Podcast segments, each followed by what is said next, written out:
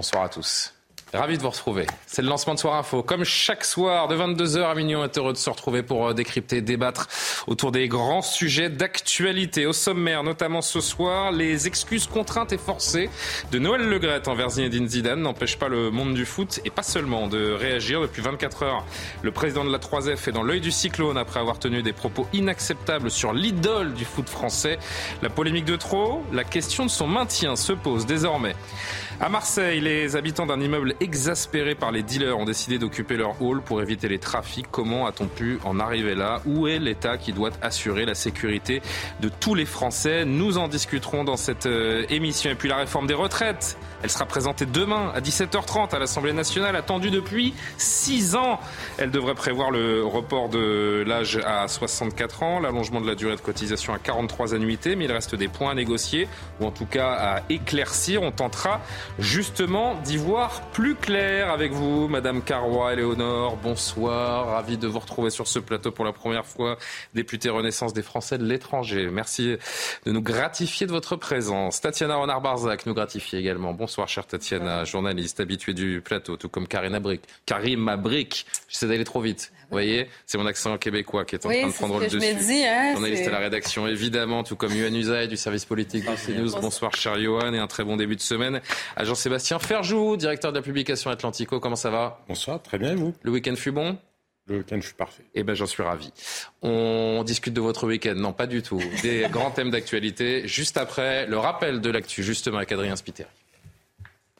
Bonsoir Julien, bonsoir à tous. À la une de l'actualité, l'hôpital de Pontoise en crise aux urgences. 90% des soignants sont en arrêt maladie, conséquence de la dégradation de leurs conditions de travail. Direction et personnel doivent se réunir demain pour tenter de trouver une solution à la crise. Une infirmière de l'établissement s'est exprimée à notre micro. Écoutez. Quand je rentre chez moi, j'arrive pas à dormir parce que je retrouve des patients 48 heures après les avoir inscrits aux urgences, des patients de 95 ans qui pourraient être ma famille et que quand je dis à un patient que je reviens, je reviens jamais. Que j'ai 40 patients à moi toute seule et qu'on ne peut pas surveiller tout le monde et que le jour où c'est mon diplôme qui va sauter parce qu'on va retrouver quelqu'un de mort, il n'y a personne qui va venir avec moi au tribunal et surtout pas la direction. Donc aujourd'hui, c'est plus possible. Donc aujourd'hui, on s'est tous mis en arrêt parce qu'on est tous dans la même situation. Peine allégée pour euh, Patrice et Isabelle Balkany. Les anciens élus sont respectivement condamnés à 4 ans et demi et 3 ans et demi de prison. La justice a ordonné une confusion des sanctions. En clair, ils n'iront pas derrière les barreaux. La Cour d'appel confirme en revanche une amende de 100 000 euros à chacun et 10 ans d'inéligibilité. Il n'y aura pas de journée euh, sans chasse. Le gouvernement a présenté euh, ses mesures pour mieux sécuriser la pratique. Il sera désormais interdit de chasser sous l'emprise de l'alcool. La formation des chasseurs sera également renforcée. Objectif réduire au maximum les risques d'accident. Écoutez la réaction d'Henri Sabaro. Il est président de la Confédération des chasseurs de Gironde. Si les annonces sont celles que l'on vient d'apprendre, c'est-à-dire euh, pas de jour de non-chasse, euh, contrôle d'alcoolémie, euh, tendre vers des applications numériques, même si ça va être très très compliqué, que ce soit dans la pratique, mais aussi dans la couverture réseau, bah, eh c'est moi je au nom de, mes chasseurs, ça ne va pas changer grand-chose. Au contraire, ça va accentuer notre volonté d'aller vers un débat apaisé dans le partage des territoires, dans la formation. Donc, euh, parfait pour nous. L'Iran prononce euh, trois nouvelles condamnations à mort 48 heures après l'exécution de deux manifestants. Tous ont été arrêtés dans le cadre du mouvement de contestation déclenché par la mort de Massa Amini, une décision qui suscite l'indignation internationale. Le ministère français des Affaires étrangères annonce la convocation du chargé d'affaires iranien à Paris.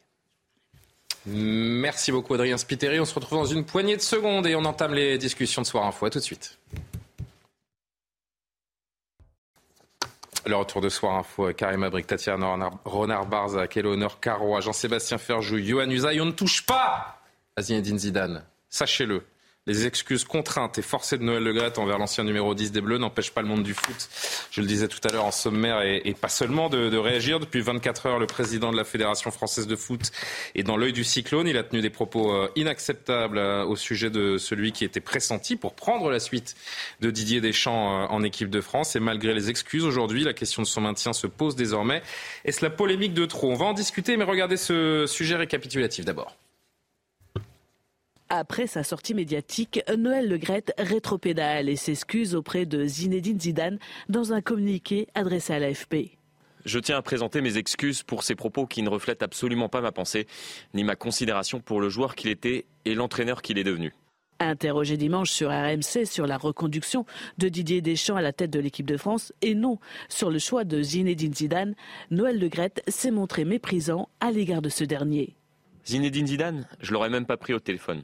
Pour lui dire quoi Bonjour monsieur, ne vous inquiétez pas, cherchez un autre club, je viens de me mettre d'accord avec Didier J'en ai rien à secouer, il peut aller où il veut, dans un club, il en aurait autant qu'il veut en Europe, un grand club. Des propos qui déclenchent dans la foulée une levée de boucliers, à commencer par Kylian Mbappé sur Twitter. Zidane, c'est la France, on manque pas de respect à la légende comme ça. La ministre des Sports, Amélie Oudéa Castera, s'empresse elle aussi de réagir. Déclaration à nouveau hors sol, avec en prime cette fois un manque de respect honteux qui nous heurte tous à une légende du foot et du sport. Un président de la première fédération sportive de France ne devrait pas dire ça. Des excuses pour ce mot de trop sur Zidane, s'il vous plaît.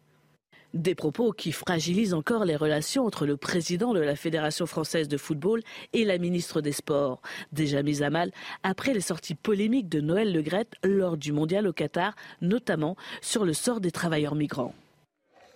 Retentissement encore euh, palpable 24 heures après. La preuve, la ministre des Sports a convoqué une conférence de presse aujourd'hui. Écoutez un premier extrait. On l'a vu, euh, ce qui s'est passé, les propos tenus euh, par le président Noël Legrette à l'égard de Zinedine Zidane ont suscité dans la France entière, jusqu'à nos plus grands joueurs, un émoi très important. Je pense que c'est un émoi qui est à la fois le reflet de notre passion collective pour le football, évidemment à la mesure de l'admiration qu'on a pour cet immense joueur qui est Zinedine Zidane, joueur, entraîneur, tout ce qu'il représente pour le foot, pour le sport mondialement, et puis aussi euh, à la mesure d'une forme euh, de lassitude, pour ne pas dire d'exaspération, à l'égard d'un certain nombre de propos qu'on ne veut plus entendre et d'attitudes qu'on ne veut plus voir dans le sport français. Tatiana Renard-Barzac, est-ce que vous comprenez l'ampleur que prend cette, euh, cette polémique? On ne fait pas de doigt d'honneur à Zinedine Zidane, jamais, sous aucun prétexte. Zidane est une fierté française, est une icône. Évidemment, en plus, moi, je serais le Noël Le je serais. Euh, euh, je ferai attention parce qu'on se souvient quand même du coup de boule, des coups de boule que peut donner Zinedine Zidane. Cela dit, pas de plaisanterie. Je trouve que, bon, d'abord, honnêtement, il en a rien à souhaiter de tout c'est ça le problème, c'est-à-dire qu'il est quand même, il a quand même eu des propos par le passé euh, racistes, sexistes, homophobes. On se souvient de ses sorties lors du Qatar là. Euh, qui était sur le coup de peinture, il suffit juste de remettre un coup de peinture. On se souvient de ses sorties lorsqu'on lui disait qu'il y avait des faits de racisme dans les stades, où il disait moi j'en ai rien à faire, je n'arrêterai pas un match euh, pour, pour l'homophobie justement, j'en ai rien à faire et donc c'est pas vrai, il n'y a pas de racisme, il n'y a pas d'homophobie dans les stades. Je pense que là on est arrivé quand même, si vous voulez, à un niveau qui est très problématique de quelqu'un qui fait des sorties de route en permanence. Euh, je ne rentrerai pas sur le côté personnel. Je trouve qu'il y a eu beaucoup aujourd'hui de, commentaires sur qui il est. Euh, sur son âge, sur. Euh, c'est même nos confrères du Monde qui rapportent son goût pour la boisson, des choses comme ça. C'est vrai que. on s'en tient aux faits et ils parlent d'eux-mêmes. Là, on, est on va de dérapage en dérapage. Sincèrement, c'est absolument insupportable.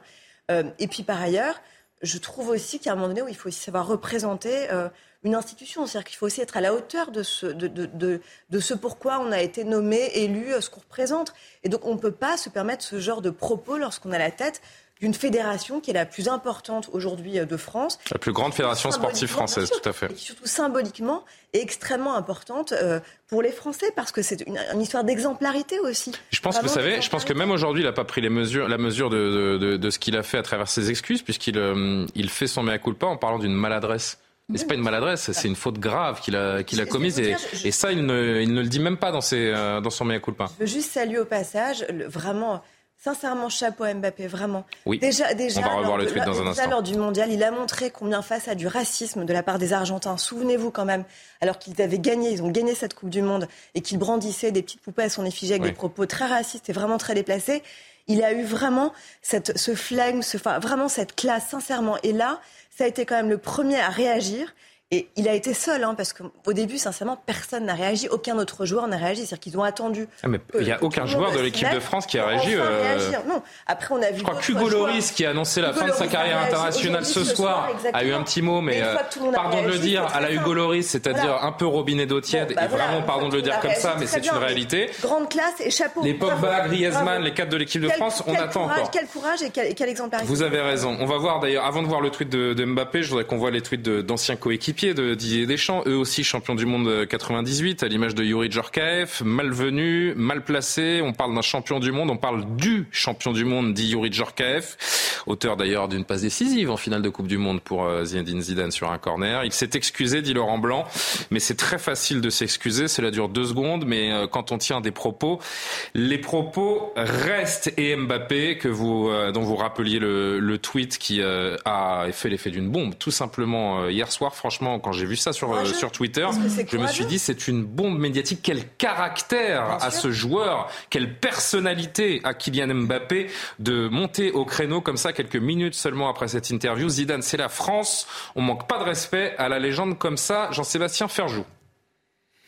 Je me dis heureusement qu'il parlait de Zinedine Zidane et pas du prince, du prince Harry et de Meghan Markle. Sinon, on serait parti pour trois saisons sur Netflix, 14 interviews de lamentation. Non, mais il y a un côté quand même assez ridicule. Je, je trouve que le style de, de Noël Le Gret est un des. Même ou les propos de. Mais de toutes les choses qu'on peut reprocher à Noël Le Gret, mais là, on est à deux doigts de réinventer euh, le droit de blasphème ou euh, le crime de lèse-majesté. Enfin, sérieusement, soyons sérieux. Non, mais je trouve ce qu'il a dit sur Zinedine Zidane, déplacé, malvenu, tout ce qu'on veut. Enfin, quand même, c'est juste une phrase qu'une ministre de la République soit contraint de faire une conférence de presse. Moi, je vais vous dire, ce qui choque, c'est la vulgarité avec laquelle il dit ça. Enfin, si les ministres, non, mais Julien, je suis d'accord, mais si les ministres faisaient des conférences à chaque fois qu'il y a des choses vulgaires qui sont dites dans ce pays, je pense qu'on aurait des conférences de presse à longueur de journée. Il me semble qu'il y a quand même d'autres sujets en matière de gestion du foot français, et Tatiana a fait une énumération suffisamment conséquente, justement, des choses qu'on peut reprocher par ailleurs à Noël Legret dans sa gestion de la Fédération française de football. Ça me paraît quand même beaucoup plus grave qu'il tolère le racisme, ou qu'il ait eu l'air de le tolérer, ou l'homophobie plutôt qu'il ait dit. C'est une phrase, je ne la trouve pas défendable, hein, je la trouve encore une fois totalement malvenue. Mais sérieusement, quoi. Mm. Sérieusement, que Amélie ou Léa Castera se sentent contraintes, qu'on nous apprenne qu'Emmanuel Macron est très ému ou euh, choqué, je ne sais même plus quel c'est vrai, je vous avoue que j'ai été surpris aussi que la. Moi, je, je croyais euh, cet après-midi. Cet après-midi, je, pensais que la conférence de presse, en fait, elle était euh, déjà prévue par rapport à l'organisation des Jeux de 2024. et j'ai compris ensuite qu'en fait, elle était convoquée spécialement pour ça. Et ça, ça m'a un peu surpris. Je, veux dire, en revanche, je comprends le tweet de Kylian Mbappé parce qu'il défend euh, Zinedine Zidane, mais c'est à ce niveau-là qu'il faut le traiter sérieusement. Que la, enfin, il me semble que la République a mieux à faire de se préoccuper des fins de déjeuner compliquées du dimanche. de fédération sportive et en l'occurrence, comme Tatiana. Mais il y a un conseil. Mais Julien, il y a un majeur de notre pays. C'est la fédération la plus importante. je vous dis pas l'inverse. Il y a un conseil fédéral à la fédération française de foot. S'ils estiment que le Gret euh, les représente euh, mal, eh ben, ils décident qu'ils les représentent mal. Mais voilà, il y a quand même des sujets un peu plus importants pour mobiliser les ministres de la République. Ça va très loin, en effet, d'autant que la ministre, et euh, je vais vous entendre évidemment les uns les, uns les autres, la ministre a même rapporté ce qu'a pensé Emmanuel Macron de cette sortie du président de la FFF. Vous savez, le, président de la République, il est comme les Français. Il, est euh, vraiment déçu et vraiment heurté quand de tels propos sur de telles légendes du sport français et du sport mondial sont tenus. Il est choqué comme nous l'avons été chacun. Johan. C'est vrai que ça, ça, vire au mélodrame, cette histoire. Oui, je pense qu'il faut quand même peser ses mots. il, y a, un moment, il faut savoir raison garder. Alors, encore une fois, je ne partage rien de ce qu'a dit Noël Legrette.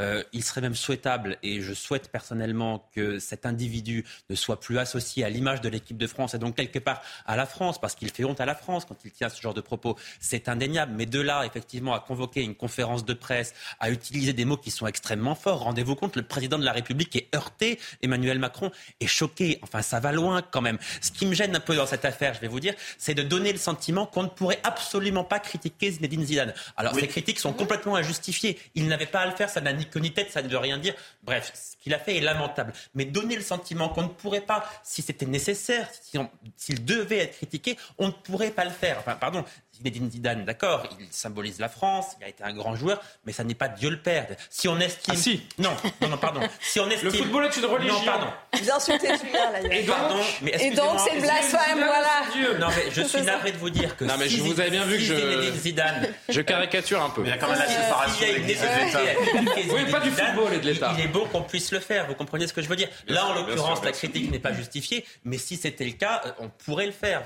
C'est ça qui me gêne un peu dans cette affaire, en fait. Moi, je suis d'accord sur la question de bon. Euh, le, truc de la liberté d'expression. Oui, en effet, on peut critiquer, euh, peu importe la personne, et même, dans certains cas, des légendes. Moi, je crois quand même à cette possibilité de critiquer. Mais là n'est pas la question. Ah, on se pose la question, est-il à sa place de représenter les intérêts du foot en France? Eh bien, la réponse aujourd'hui, je pense que c'est non. à un moment donné, il doit servir les intérêts. Et moi, comment je, comment je le vois, euh, j'ai l'impression que c'est quelqu'un vraiment, c'est un dirigeant qui est submergé par son ego, qui en vient à se voir finalement supérieur à sa mission, aux intérêts qu'il doit protéger, aux gens aussi à qui finalement il doit, il a des responsabilités. Et euh, finalement il, y a une défaillance dans, sa compétence à ce chapitre-là. Et, c'est là-dessus qu'il doit être jugé. Je rappelle, que, je rappelle, que, euh, je rappelle que Noël Legrette est pas seulement le patron de l'équipe de France, hein, mais à travers lui c'est tout le football français, qu'il soit amateur ou professionnel d'ailleurs il a même pas surtout amateur, puisque c'est la LFP qui gère le, qui régente le foot pas critiqué Zinedine Zidane. Il s'est contenté de dire de manière euh, inélégante et euh, grossière qu'il se fichait de son destin. Donc oui, on peut considérer que c'est un peu absurde de la part du président de la fédération, ou même totalement absurde de la part du président de la fédération française de foot, de se moquer du destin de Zinedine Zidane, qui est une icône pour euh, des tas de Français. Enfin, il l'a même pas critiqué, sérieusement. Et Eleonore Carrois, je rappelle que vous êtes députée Renaissance des Français de l'étranger. Que dites-vous de tout cela? La ministre euh, devait-elle convoquer une conférence de presse euh, autour de cet événement, aussi choquant soit-il En fait, cet événement, c'est le point de départ pour ce que la ministre est en train de faire, et je pense qu'elle est en train de très bien le faire, c'est remettre à plat et voir ce qui ne va pas dans le sport français en général et dans le foot français en particulier. Là, on vient de sortir quand même d'un événement une Coupe du Monde où il y a eu énormément de soucis dont on a hérité. Euh, le fait déjà que ce soit au Qatar, on a énormément parlé sur cette antenne et partout ailleurs. Et pour ça, elle n'a pas convoqué une conférence de presse pas... Si, si, mais elle s'est prononcée à de nombreuses reprises. Et je pense qu'aujourd'hui, si on parle de ce sujet... en plus, en plus, et c'est une des seules. et pas... de... Non, c'est pas la seule. Très loin de là. Mais, euh, mais de ministres euh, de sport qui se soient présentés et qui aient eu le courage de d'exposer... de européens l'avaient fait avant, dès le début de la compétition. Mais en tout cas, la question, c'est aujourd'hui, elle n'a pas convoqué une conférence de presse pour cet épiphénomène, elle l'a fait parce qu'il y a un vrai problème avec Noël Le Gret, parce que c'est un peu la goutte d'eau qui fait déborder le vase sur un certain nombre de sujets qu'on a vus dans ce reportage. Donc je pense que quelque part aujourd'hui se demander est-ce qu'on est dans son rôle en tant que président de la Fédération de foot français lorsqu'on tient des propos pas seulement euh, le fait qu'on critique Zinedine Zidane, on peut critiquer qui on veut, mais c'est la façon dont on le fait, c'est le manque de respect, comme le dit à très juste titre Mbappé. Alors là, tout à fait, je pense qu'il faut tous euh, se remettre en question. Et, effectivement, euh, moi je pense que la présidence de Noël Le Gret et doit être remise en question. On va en dire encore quelques mots, mais on doit, on doit marquer une pause. Vous verrez qu'il y a beaucoup de réactions politiques. On va encore entendre un ou deux extraits de la, ministre, notamment au sujet du maintien ou pas de, de Noël Le Gret, et puis on, déroulera les, les autres sujets. À tout de suite.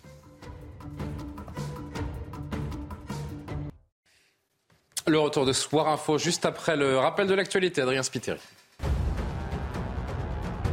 Les laboratoires de biologie médicale en grève, ils dénoncent la baisse de leur budget envisagé par le gouvernement. 90% des établissements sont fermés. Seules les prescriptions urgentes sont traitées. La grève pourrait durer jusqu'au 15 janvier prochain. La couche d'ozone se reconstitue. Le trou pourrait se résorber d'ici à quatre décennies. En revanche, de potentiels projets de géo-ingénierie solaire pourraient avoir des effets indésirables. Depuis l'ère pré-industrielle, la planète a gagné près de 1,2 degrés. Et puis clap de fin pour Hugo Lloris en équipe de France. Le gardien français annonce sa retraite internationale dans un entretien accordé à l'équipe. Le champion du monde 2018 dit être arrivé au bout. Hugo Lloris est le joueur le plus capé de l'histoire de l'équipe de France de football. L'équipe de France et la Fédération française de football. On termine d'en parler encore quelques instants. Euh, écoutez juste, tiens, euh, Aurore Berger et Jordan Bardella, euh, la classe politique, quelles que soient les tendances, assez unanime autour du, du sujet. Je crois que la question, en effet, de sa place et de la présidence de la fédération, elle doit être posée. Elle doit d'abord être posée aux adhérents euh, qui l'ont euh, renouvelé, qui ont renouvelé euh, leur confiance à Noël Legrette.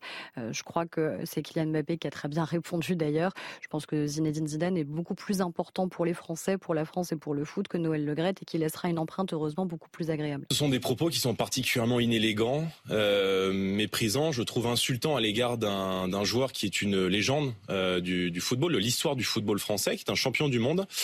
Et euh, je ne comprends pas ses propos. Je pense qu'elle blesse beaucoup ses propos, en tout cas blesse énormément de supporters. Et probablement que, je l'espère, ces mots ont dépassé sa, sa pensée. Il contrôle plus rien, euh, Noël Le euh, malheureusement. En fait, ce qui était intéressant, c'est ce que vous disiez, parce que l'équipe a fait un titre inacceptable, et je trouve que c'était mm. vraiment le terme le plus approprié, mais il est surtout indéboulonnable. Et en fait, je pense que vraiment ce qui se trame derrière la conférence de presse de la ministre des Sports aujourd'hui, c'est l'audit qui est en cours et qui sera rendu justement demain. Je crois que lui-même, Noël Legret, est interrogé demain hein, par les gens qui... Exactement, et doit rencontrer la ministre à ce sujet et qui est explosif. Parce qu'en fait, qu'est-ce que On rappelle hein, qu'il y a des accusations de harcèlement de sexuel, harcèlement sexuel et sexiste. premièrement, et deuxièmement, des, accusations aussi de harcèlement dans le management, euh, avec notamment la directrice générale qui est aussi dans le viseur euh, d'ailleurs de cet audit. Noël Legret est le seul à avoir eu connaissance apparemment de cet audit pour l'instant. Euh, mais il y a des faits assez graves. Et, et, et ça date pas d'hier, pardon, mais il y a eu plusieurs enquêtes. On se souvient de, on se souvient de celle de SoFoot à ce sujet. Bah c'est SoFoot, il faut leur rendre honneur. C'est eux qui ont, euh, qui ont lancé cette affaire. Exactement. Et New York Times, quand même, disait en 2020, il parlait d'une culture toxique au sein de l'institution entre langage grossier, abus psychologique, consommation d'alcool et attitude déplacée à l'égard des salariés. On est en plein dedans, sincèrement. Enfin, c'est quand même ce qui se passe en fait depuis des années. C'est ce que décrivent des journalistes qui ont enquêté sur le sujet depuis des années. Et cet audit, on attend vraiment les résultats pour voir ce qui va se passer. Cela dit, il est indéboulonnable parce que... Sauf si le COMEX, le comité exécutif de la Fédé, en, décide autrement. Une ancienne ministre des Sports, en l'occurrence Rosine Bachelot, expliquait encore aujourd'hui chez nos confrères de RMC que c'était justement impensable qu'il soit démissionné. C'est-à-dire que ce que fait la ministre des Sports, en fait, elle lui met la pression, elle essaye de le pousser vers la sortie, elle essaye de montrer combien c'est inacceptable et insupportable et intenable. Sauf qu'entre-temps, entre-temps, le, le, président a, a, prolongé Didier Deschamps au poste de, de sélectionneur et le, il l'a fait dans le dos du comité exécutif qui n'a pas été mis au courant. Au courant. C'est une, une, une, info que j'ai vue chez nos confrères de, de l'AFP de la part de quelqu'un sous couvert d'anonymat au COMEX qui l'a, qui l'a révélé. Donc il se pourrait que le vent tourne. Écoutez justement la ministre euh, qui, euh, qui parle d'une éventuelle euh, éviction. Est-ce que c'est dans ses cordes déjà euh, Amélie C'est pour ça que je dis la ministre, parce que j'ai, pardon, j'ai du mal à prononcer correctement son nom. Écoutez sur une éventuelle éviction. Il y a parfois des assemblées générales qui peuvent être euh, convoquées dans une logique de vote de défiance. Ce sont des hypothèses prévues par les statuts. Les textes prévoient aussi la capacité à certains moments pour le ministère des Sports de prendre la main c'est des choses qui existent, qui ont été vues par le passé. Donc nous ne sommes pas sans solution. La balle est du côté de la fédération, de son comité euh, exécutif, qui sont les seuls habilités à pousser Noël Le Gret vers, euh, vers la sortie. Oui, Johan, je vous sens. Euh, non, non. Simplement, je vous sens chaud. Pour, pour, dire que oui, la fédération est une instance qui est complètement indépendante et que le politique n'a pas la main sur cette affaire, si ce n'est mettre la pression, effectivement. Et on sent bien que c'est qui se passe en ce moment, que le gouvernement met la pression, tente de faire. J'aimerais bien entendre Didier Deschamps, vous voyez. D'utiliser des, des, des, des, mots et de mettre la pression, que ce soit le gouvernement ou on voit bien l'opposition. L'ensemble de la classe politique souhaite désormais le départ de Noël Legrette. Et on sait quand même que la pression, notamment la pression du gouvernement, la, la pression du président de la République, parce que les mots utilisés par Emmanuel Macron, quels qu'ils sont retranscrits par la ministre des Sports, ne sont pas des mots qui sont neutres. Effectivement, ça met la pression de manière très forte sur Noël Legrette, sans doute comme, euh, comme jamais. Euh, et ça, ça peut marcher. Il en jusqu'en 2024. Hein. Oui, mais on se souvient de ce qui s'est passé en 2010, par exemple, avec Jean-Pierre Escalette, qui euh, a été démissionné quelque part sous la pression après le scandale de Naïsna, la grève de l'équipe de France, etc. Donc c'est pour vous dire que la pression politique, même si le politique n'a pas de pouvoir à proprement parler, le pouvoir de faire pression est quand même quelque chose qu'il ne faut pas minimiser non plus. En tout cas, je me suis fait cette réflexion entre la FFR, qui est en plein tourment, également la Fédération française de rugby avec Bernard Laporte, vous le savez, qui a été ennuyé par la justice ces derniers temps, et Noël Legrette, qui est le papy gênant euh, sans filtre des dernières semaines. Les deux plus grandes fédérations sportives de notre pays se portent euh, magnifiquement. N'est-ce pas, Jean-Sébastien Dernier mot et on avance? Non, mais c'est vrai que ça, c'est un vrai sujet. De ce point de vue-là, on peut comprendre effectivement que la ministre des Sports euh, s'en charge. Après, encore une fois, sur cette polémique-là, le fait que tout le monde éprouve le besoin de se prononcer on a l'impression qu'on a une classe politique qui a abdiqué sa raison et que c'est juste à la mode d'en parler et tout le monde est ému. Donc il faut. Enfin, vous savez, quand vous avez euh, tout, euh, tous les chiquiers politiques qui parlent il y a quelques années que Benzema a pas dit la Marseillaise ou euh, un tel joueur. La progression de l'islamisme. Franchement, la progression oui, oui, c'est pas la première fois que des sujets futiles emportent avec eux la, classe politique. C'est là, où hein. je voulais, là où je voulais en venir. Malgré tout, si toutes les accusations, ce qui n'a rien de prouvé en l'état, parce que, comme le disait Tatiana, personne ne sait ce qu'il y a dans le rapport, euh, dans le fameux audit. Enfin, s'il faut être. Bah, lisez foot, hein, euh, S'il faut être champion du monde. Non, mais je vous dis autre chose. S'il faut être champion du monde pour qu'un éventuel comportement de harcèlement, une insulte ou je sais pas quoi, soit considéré comme un sujet sérieux par les pouvoirs politiques, c'est quand même un peu malheureux, parce que ça voudrait dire que là, c'est Zinedine Zidane, donc on s'en préoccupe, mais peut-être qu'il faudrait s'en préoccuper pour des gens qui ne sont pas champions du les monde. Langues se délient, les langues se délient parce que justement, il y a tout ça derrière, toutes ces accusations. Et c'est un trop-plein en réalité. Vous voyez bien le signal politique qui est envoyé en le faisant ce jour-là. Peut-être que c'est la goutte d'eau qui fait déborder le vase, mais cette goutte d'eau-là, elle est quand même relativement anecdotique. Et encore une fois, si tous les comportements qu'on attribue à Noël Le Gret sont effectivement vérifiés, il me semble que précisément, il faut savoir se soucier du sort des salariés de la Fédération française de foot. Bah, c'est le cas. Même quand ils ne sont pas champions du. Chers amis, le sujet est fort intéressant, mais on ne va pas passer la soirée dessus. Ça nous intéresse que si c'est le Aidez-moi, aidez-moi, aidez-moi. On ne va pas passer la soirée là-dessus. Une douzaine de témoignages, justement, qui euh, montrent qu'il y aurait eu des cas de harcèlement sexuel. Non, non, Jean-Sébastien. Mes appels à l'aide, ça vous intéresse pas Quelqu'un qui est champion du monde. Allez, me laisserait. Ils existent, ils ont une dignité, même s'ils ne sont pas champions du monde. Allez, Johan qui m'a supplié 10 secondes. Non, J'adore quand on me supplie. Simplement parce que ça montre en fait que dans ce pays, si vous faites de la politique à haut niveau et que vous voulez être élu, ben clairement, il vaut mieux parler de foot, montrer qu'on s'intéresse au foot et dire du bien, et, dire du bien de Zinedine Zidane. Voilà, mais mais qui, qui va dire du mal de Zinedine Zidane? Bah, Osez Noël Le Noël Le voilà. C'est vrai. Bon, allez, sujet euh, clos jusqu'au prochain épisode qui risque d'arriver demain. Euh, nous sommes deux ans presque jour pour jour. De Michel Platini. Oui.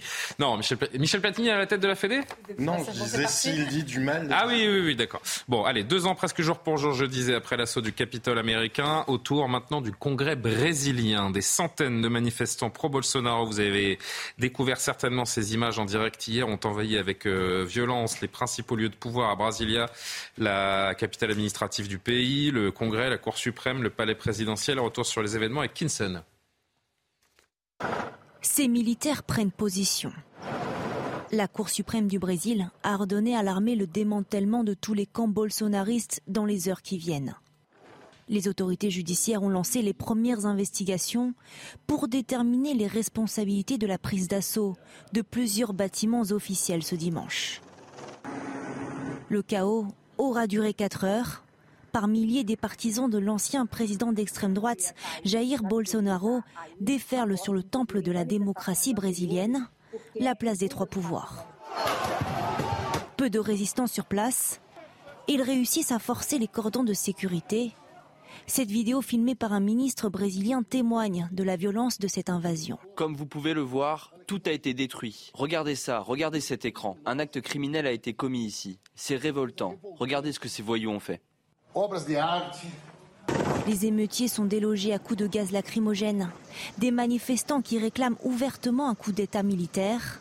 Plus de 300 personnes ont été interpellées. C'est une injustice. Il n'y a pas de criminels ici. Nous protestions juste. Nous voulons sauver le pays. Les pro-Bolsonaro sont convaincus que le pouvoir leur a été volé par Lula. Ce dernier promet la plus grande sévérité. Nous pensons qu'il y a eu un manque de sécurité et je voulais vous dire que toutes les personnes qui ont fait cela seront retrouvées et punies. Rentré en urgence dans la capitale, le chef de l'État brésilien a chargé l'armée d'assurer jusqu'au 31 janvier la sécurité du district fédéral de Brasilia, dont le gouverneur a été suspendu 90 jours, et le chef de la sécurité démis de ses fonctions. Euh, lisez avec moi ce que dit euh, Jair Bolsonaro ce matin. Les manifestations euh, pacifiques conformes à la loi font partie de la démocratie. Cependant, les déprédations et les invasions de bâtiments publics telles qu'elles se sont produites aujourd'hui, ainsi que celles pratiquées par la gauche en 2013 et 2017, dérogent à la règle. Tout au long de mon mandat, j'ai toujours respecté les quatre lignes de la Constitution, respectant, défendant les lois, la démocratie, la transparence et notre liberté sacrée.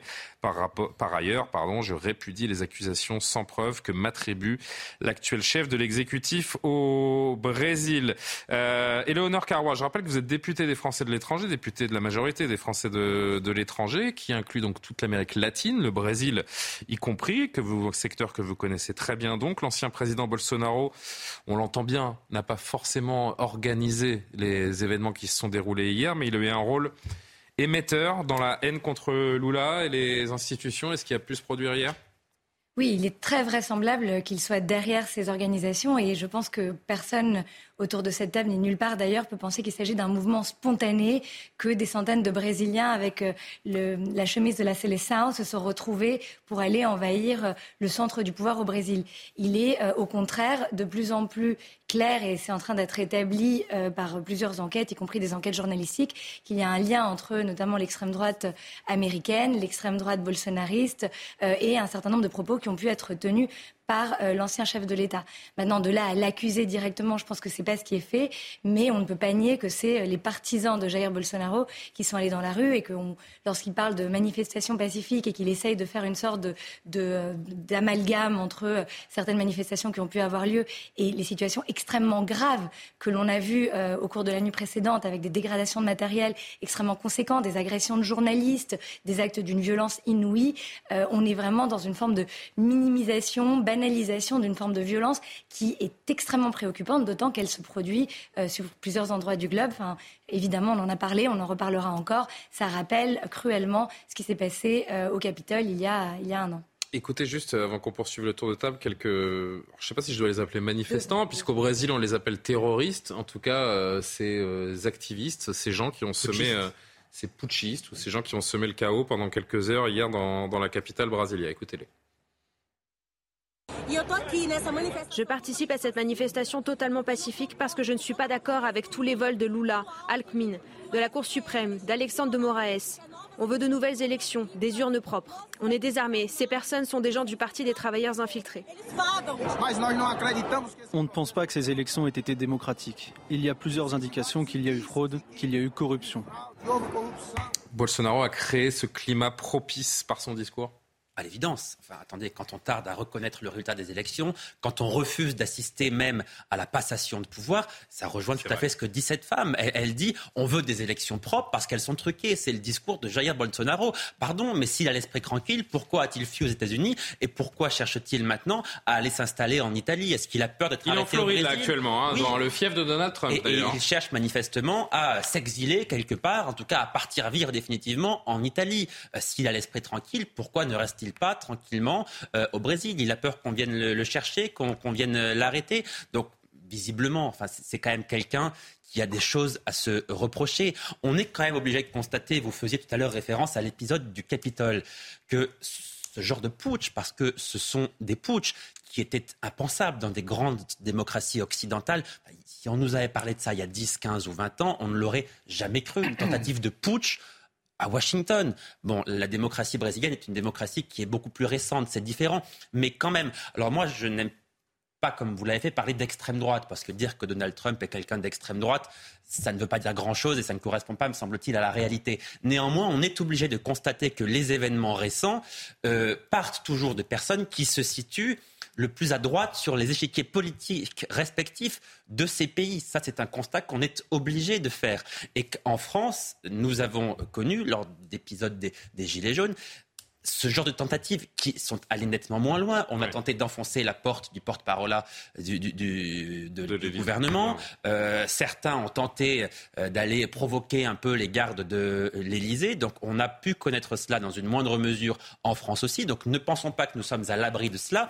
Et je vous rappelle quand même que Jean-Luc Mélenchon, lors de la dernière élection présidentielle, je Alors ne on va en parler dans un instant. Pas, mais quand même c'est important politiquement parce que lui aussi quelque part a laissé. C'est pas l'extrême droite qui a dit que Emmanuel Macron était le président le plus mal. Absolument, c'est ce que j'allais vous dire. Eh bien, en France, ça vient plutôt de l'extrême gauche, où Jean-Luc Mélenchon a sous-entendu de manière quasiment explicite hein, que le résultat des élections était un peu louche, voyez-vous. Et puis il y avait aussi avant la campagne rappelé qu'il y a toujours un événement un peu obscur qui vient entacher les, Exactement. les campagnes, qu'il s'attendait à ce qu'il y en ait un ça autre. Questionne quand même sur l'état des grandes démocraties de ce monde qui connaissent des, des, des, choses que nous n'aurions pas soupçonnées il y a ne serait-ce qu'une dizaine d'années.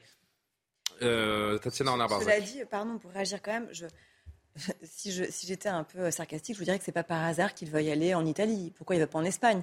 On, comprend aussi euh, le pourquoi du comment. C'est-à-dire que certes, peut-être qu'on ne peut pas le qualifier d'extrême droite, mais en tout cas, on peut peut-être parler de populisme euh, avec des pratiques tout à fait antidémocratiques. On le voit là, on l'a vu au moment du Capitole.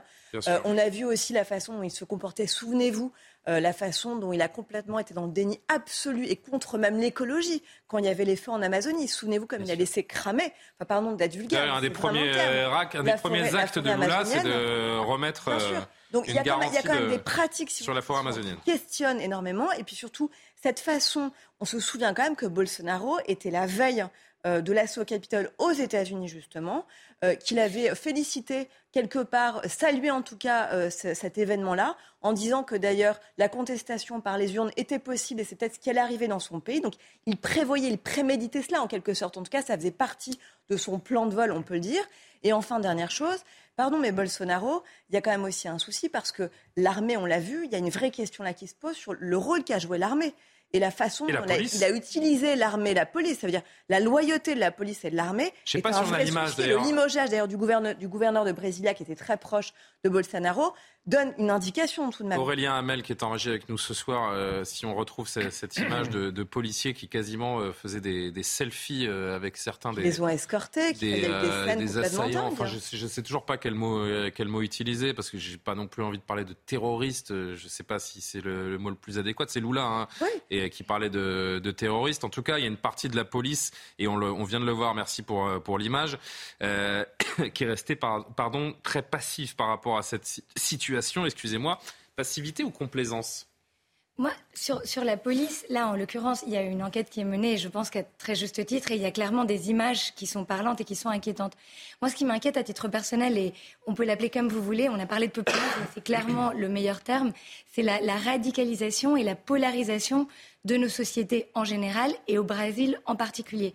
On a vu, c'était une élection extrêmement serrée, euh, avec des fortes divisions, avec toute une partie de l'opinion qui, euh, sans aller sur le Capitole, se sent euh, extrêmement... Et pardon de vous couper, mais paradoxalement, après cette élection, le bolsonarisme est renforcé au Brésil, puisque j'ai noté qu'il domine le, le, Congrès, ce qui n'était pas le cas précédemment, l'équivalent donc de l'Assemblée nationale et du Sénat pour nous, qu'il détient la majorité des États fédérés du Brésil, beaucoup de municipalités, donc il y a un vrai terreau favorable, et le bolsonarisme n'est pas mort avec la, rédemption de Lula da Silva. Loin de là. Et d'ailleurs, tous les Français qui habitent au Brésil, il y en a à peu près 18 000, qui, euh, certains euh, sont euh, pour Lula, d'autres sont étaient pour Bolsonaro. et, mais la plupart, je pense, ne se sentent pas représentés dans cette polarisation extrême de la société et sentent qu'il y a cette tension qui est croissante et c'est un vrai sujet de préoccupation pour eux réellement. il manquait un Macron, c'est ça hein Il manquait un Macron. Il manquait, euh, il manquait un, centre euh, ou quelqu'un d'un peu modéré et progressiste. Non, je, vous, l'avez trouvé pour moi. Mais clairement, euh, aujourd'hui, je pense qu'il y a vraiment des deux. Macrosigno. Macrosigno. Je ne sais pas comment on l'appellerait. écoutez, pardon pour cette boutade. Lula, le président réélu, enfin nouvellement élu, sur ces fascistes fanatiques, comme il les a décrits. Nous pensons qu'il y a eu un manque de sécurité et je voulais vous dire que toutes les personnes qui ont fait cela seront retrouvées et punies. Serão encontradas e serão punidas.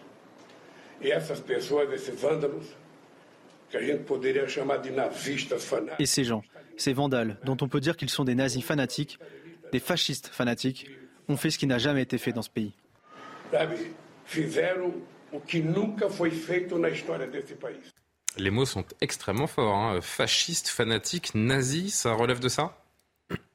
Jean-Sébastien? Pour ceux qui étaient hier à Brasilia et qui ont pris d'assaut euh, le Congrès et le palais de la présidence. C'est des nazis?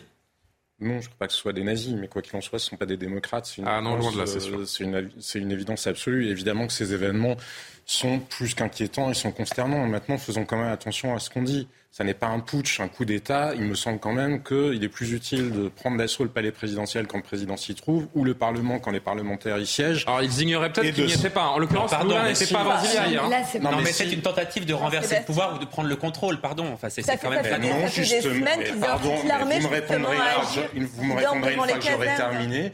Je pense que c'est une insurrection, que c'est très représentatif justement, et vous avez employé le bon mot, de la polarisation extrême des sociétés. Ça n'empêche pas que Jair Bolsonaro, il, a accepté le résultat de l'élection, alors de mauvaise grâce, de manière inélégante, si on veut, mais enfin, il y a beaucoup d'autres pays en Amérique latine où ça n'est pas le cas. Euh, regardez à Cuba, au Venezuela, en Bolivie, où beaucoup de pouvoirs d'extrême gauche, ça, eux, euh, quand ils ont perdu l'élection, je veux dire, la logique pour Bolsonaro, on n'est pas dans le même contexte au Capitole. Au Capitole, Donald Trump était encore à la Maison-Blanche. Et c'était profondément inquiétant parce qu'il avait encore les leviers sur l'État américain. Là, Jair Bolsonaro, il n'est même plus au Brésil. Alors ça ne rend pas l'événement défendable pour autant. Il est profondément choquant. Simplement, ramenons-le à ce que c'est. Ce sont des gens qui, mobilisés par les réseaux sociaux, sont, entrent dans des espèces de chambres d'écho. Ils perdent le contrôle avec la réalité de la même manière qu'il y avait des Américains qui avaient perdu le contrôle avec la réalité parce qu'ils s'imaginaient qu'il allait se passer des choses extraordinaires le 6 janvier. Et c'est exactement du même ordre. Regardez ce qui s'est passé hier. Les images qu'on a vues hier, ce sont ces Brésiliens-là qui, quand ils ont vu arriver l'armée, les ont applaudis et ensuite se sont rendus compte que non, l'armée venait pour les arrêter. Hmm. Quant à l'armée brésilienne, elle est légaliste. Il y a des tas de complaisance bolsonaristes chez les policiers, certainement dans le district fédéral à Brasilia, mais ne peignons pas un tableau différent de ce qu'il est. Pour autant, ça reste profondément inquiétant parce que ces menaces-là, la polarisation, et moi je suis d'accord avec ce que vous disiez, elle existe ailleurs qu'au Brésil. Et les chambres d'écho que créent les réseaux sociaux avec des gens qui finissent par perdre le fil avec le réel. Parce que ça pourrait se produire en France qu'on voit là. vous voyez bien que c'est absurde, ça n'a aucun sens, ça ne peut pas être une vraie tentative de Est-ce que ça pourrait se produire en France selon vous?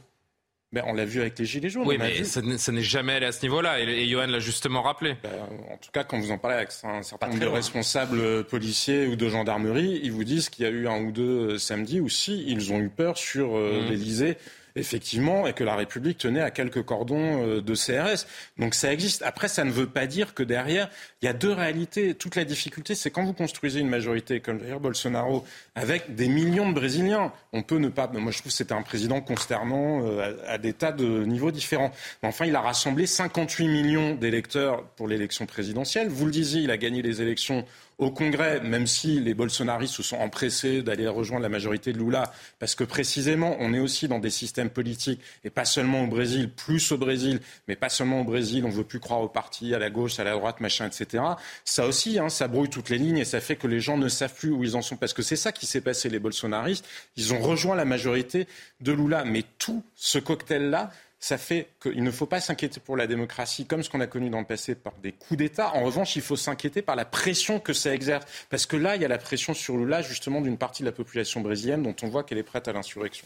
Karim Abrik. Oui, ben, quand on regarde les gens dans la rue, ça, ce sont les, plus extrémistes des extrémistes. Et là, on a ah tendance à assimiler. c'était nombreux quand même. Hein.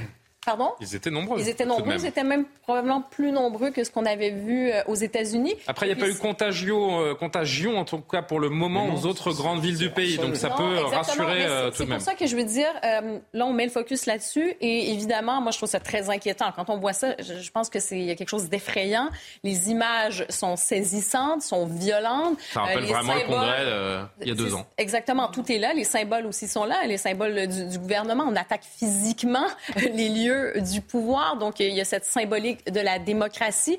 Mais en même temps, je ferai attention parce que euh, c'est comme aux États-Unis. Quand on regarde lors des dernières élections, il y avait 74 millions d'Américains qui ont voté pour Donald Trump, un peu plus de 80 millions euh, pour euh, Joe Biden. Et quand on regarde ici, donc du côté du Brésil, c'est à peu près aussi le, nombre de millions de citoyens qui ont voté pour un et pour l'autre. Et, ce que vous voyez, donc comme je dis, c'est une infime partie, mais qui sont extrêmement radicalisés. Donc ça, c'est assez effrayant, qui vivent dans une réalité, euh, j'allais dire presque parallèle. Mhm. Et c'est la chose qui est différente aujourd'hui. Dans un réseau idéologique. Oui, mais ça, c'est la. Une bulle. C'est une bulle et c'est la donnée. C'est la donnée. Oui, très vite. C'est la donnée qui est, si je peux me permettre, c'est la donnée qui est différente par rapport à justement autrefois quand on parle des fameux putsch classiques où on va se déplacer, on veut faire un coup d'État. Maintenant, c'est effectivement par la méfiance qu'on a à travers euh, envers les autorités, envers la classe politique, envers la classe médiatique. Je veux dire, il y a beaucoup de, de Théorie citoyens, du complot permanent. Exactement, qui ne croient plus que les médias disent, qui sont convaincus euh, qu'on leur vole les élections, qu'ils vivent que eux détiennent la vérité. Ça les pousse à la violence parce qu'ils ont l'impression qu'ils n'ont plus rien d'autre comme choix. Deux derniers mots avec euh, Éléonore Carrois et Tatiana Renard-Barzac. Euh, vous le disiez d'ailleurs tout à l'heure, lorsqu'on on a commencé le sujet, la première chose à laquelle nous avons tous pensé, c'est l'invasion du, du Capitole à Washington il y a deux ans. Le fait que ça se reproduise ailleurs est assez euh, révélateur de nos sociétés qui changent.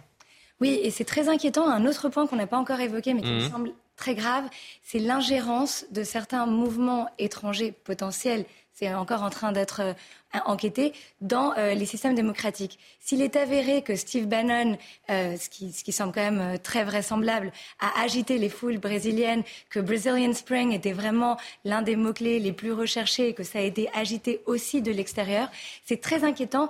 Et là, je reviendrai sur, sur la question quand même de, de, de, cet écho de certains mouvements d'extrême droite les plus extrêmes qui, qui s'appellent et qui mènent à, appellent à une forme de contestation euh, à tout bout de champ euh, des résultats de l'urne, l'extrême gauche étant euh, tout aussi dangereuse si elle rentre dans cette dynamique-là. Mais en l'occurrence, ce qu'on voit, c'est quand même l'extrême droite américaine, cas le populisme de droite américain, qui appelle les populismes de droite. les, États-Unis ne se sont jamais empêchés non plus, dans certains cas, de faire des ingérences dans d'autres pays. Je pense qu'il faut faire attention de, de penser qu'il y a. il y a deux dangers en réalité. Il y, a le, il y, a le, danger de ces radicalisés et qui perdent le contrôle avec le réel en plus, parce que réellement là, ils pensaient que l'armée allait les soutenir. Ils appelaient une dictature militaire. Mais il y a un autre danger qui est l'incapacité des systèmes politiques traditionnels à répondre à la demande. Parce qu'encore une fois, l'élection brésilienne, elle a mobilisé, comme aux États-Unis, elle a surmobilisé les électeurs brésiliens avec 80% de participation. Il y a quand même plus de 58 millions de Brésiliens qui se reconnaissaient dans Jair Bolsonaro, mais précisément parce qu'ils n'avaient pas d'autres, d'autres débouchés. Et ça, c'est le deuxième danger. Ce qui est inquiétant quand même. Oui, mais, non, mais j'allais dire, si on récupère la question de la peur après de ces partis populistes qui sont très présents, et pas juste au Brésil, on en parle aussi dans, plusieurs pays euh, démocratiques, il y a des courants ben, il y a eu Washington. à gauche et à droite. Mm. C'est-à-dire que si on, va évidemment démoniser euh, ces partis-là, mais tous ces, tous ces millions de gens qui votent pour ces partis vont se retrouver où par la suite des choses? Moi, je crains aussi cette radicalisation bah, parce que leur voix la, la Washington, Brasilia et euh, quelle autre grande capitale pourrait vivre ce genre de choses? Sur quoi vous mettiez le doigt? Parce qu'en fait, en effet, en train de, on a l'impression de se constituer une sorte de réseau tout à fait. Et Steve Bannon, en effet, en est vraiment la cheville ouvrière à l'heure actuelle. Et on voit une, toile qui est en train de se tisser. Alors jusqu'où ça va aller, c'est justement la, vraie question. Mais avec justement cette donnée au cœur de cette toile du complotisme. Euh, et c'est là où on voit aussi mm. les limites de ce complotisme. C'est-à-dire que Premièrement, on voit, on voit d'abord que ça se fait en effet sur les réseaux sociaux avec des, des, systèmes parallèles, puisque je vous rappelle quand même que Trump avait été éjecté justement de Twitter et avait créé son réseau social, et c'est d'ailleurs ce, ce, réseau social qui a servi à Steve Bannon pour justement agréger euh, des contestations et arriver à faire naître ce mouvement euh, pro-Bolsonaro. Vous avez tout à fait raison. Et donc ça, c'est très intéressant parce que c'est vraiment ce qui est à l'œuvre aujourd'hui. C'est-à-dire que quand on voit au moment des Gilets jaunes, et là je rejoins tout à fait Jean-Sébastien, ce, discours aussi complotiste, ou pendant le Covid justement, on voit cette montée en puissance de ce discours qui permet justement la contestation des pouvoirs légitimes et des contre-pouvoirs. Et ça, c'est un vrai danger. Il est quasiment 23h, chère Tatiana Renard-Barzac. On poursuit les débats, c'était parfait. On poursuit les débats juste après le rappel de l'actualité. Adrien Spiteri peine allégée pour Patrick et Isabelle Balkany. Les deux anciens élus sont respectivement condamnés à 4 ans et demi et 3 ans et demi de prison. La justice a ordonné une confusion des sanctions. En clair, ils n'iront pas derrière les barreaux. La Cour d'appel confirme en revanche une amende de 100 000 euros à chacun et 10 ans d'inéligibilité.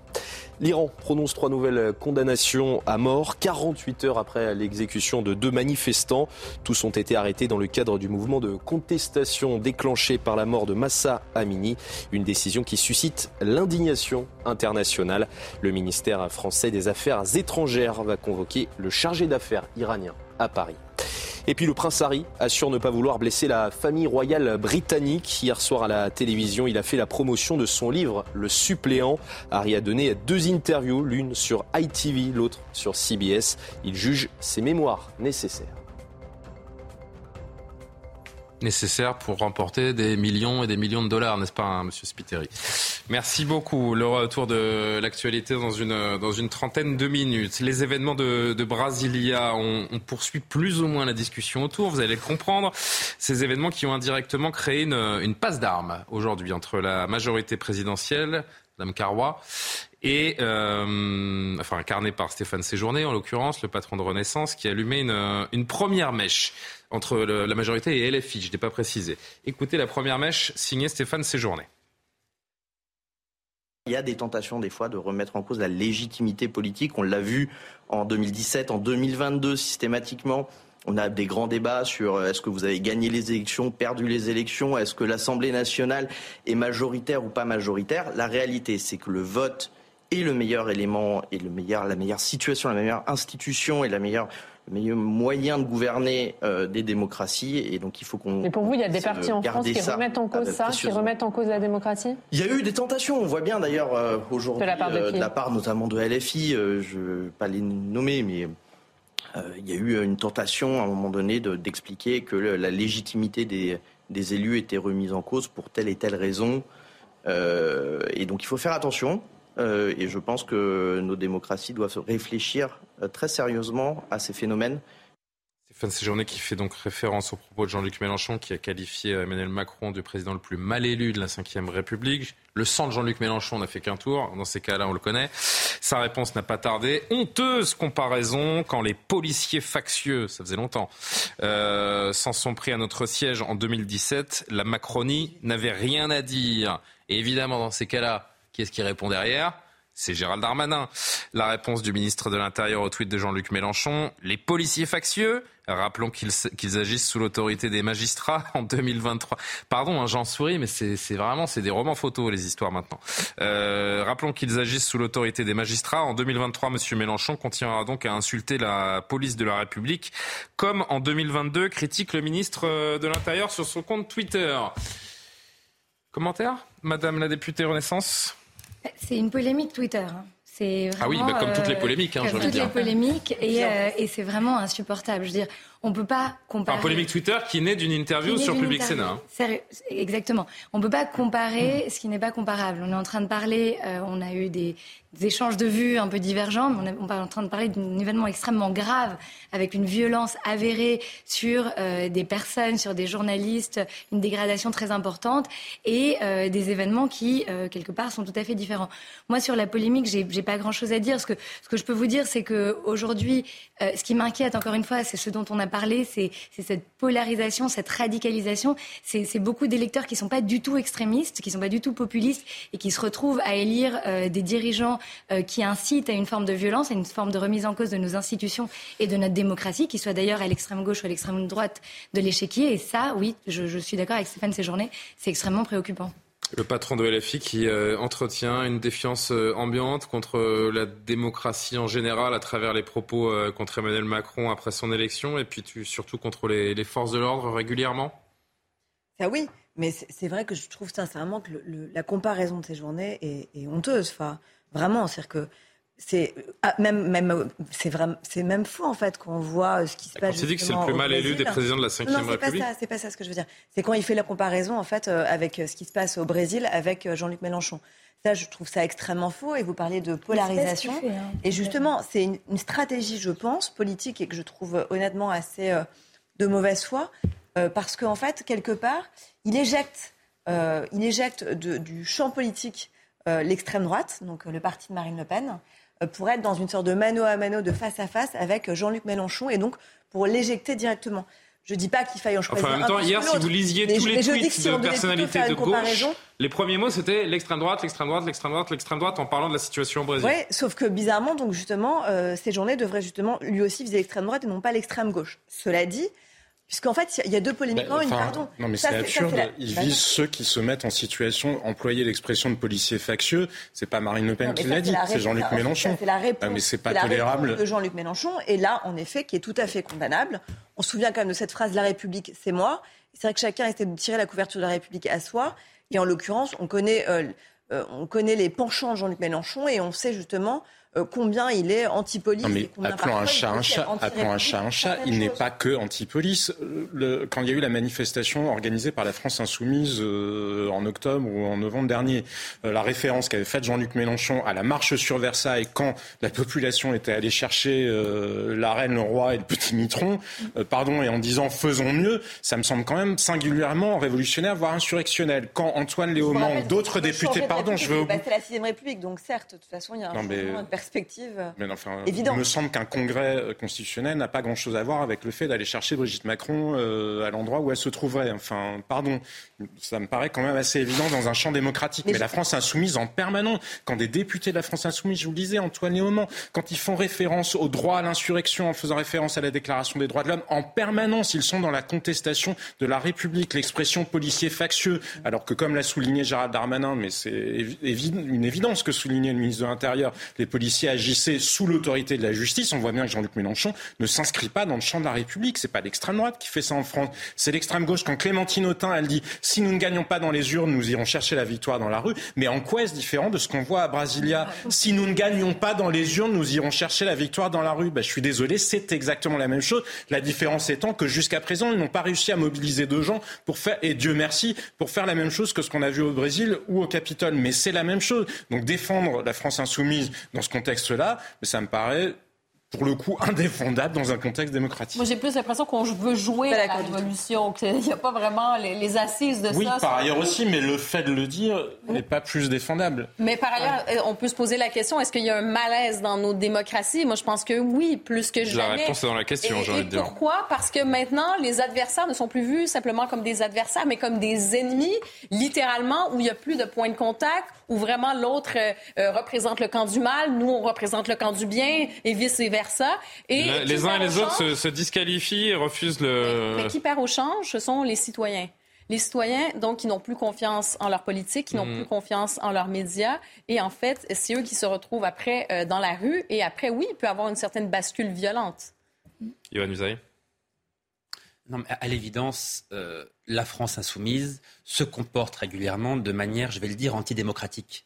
Ça va être sympa les débats à l'Assemblée les prochains jours. Mais, Surtout avec l'annonce demain de la réforme des retraites. Hein. Mais il se trouve qu'à l'Assemblée nationale, il y a un cadre et il est difficile, heureusement, de sortir de ce cadre-là. Ah bon bah C'est pas ce qu'ils nous ont prouvé depuis le mois de septembre. Si, mais hein. ça, des, des, des, moments tendus à l'Assemblée nationale, il y en a toujours eu. Mais ça fait partie de la vie démocratique, ça s'inscrit dans le cadre de la vie démocratique. Mais quand on appelle à marcher sur Paris, pour faire référence à, à ce que disait Jean-Sébastien Ferjou, euh, quand effectivement on sous-entend que le résultat de la dernière élection présidentielle n'est pas un peu truqué, mais quand même qu'on se pose des questions. Euh, quand on se dit qu'effectivement, il y a peut-être des événements qui arrivent à quelques semaines d'une élection présidentielle et qui sont organisés précisément de nature à changer le résultat de cette élection présidentielle.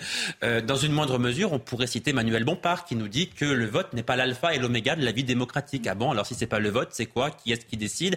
On, on sous-entend qu'Emmanuel Macron est un président qui est illégitime puisqu'il a été mal élu, mais il n'est pas légitime pour porter la réforme des retraites. Ah bon, il n'a pas reçu de mandat? Eh bien si, il a reçu un mandat. Donc toute cette déclaration... Comme Manuel Bompard, qui est nouveau euh, coordinateur, absolument. La LFI à l'unanimité de la direction.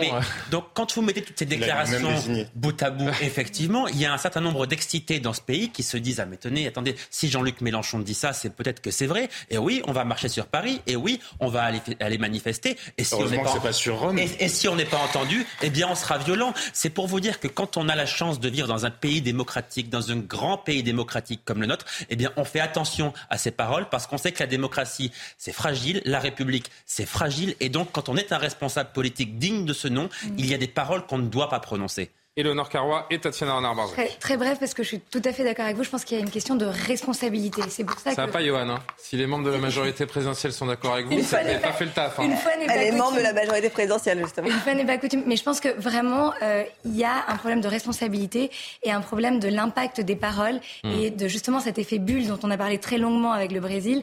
On fait un tweet et ce tweet ensuite euh, peut avoir des effets, un effet papillon qu'on ne contrôle pas.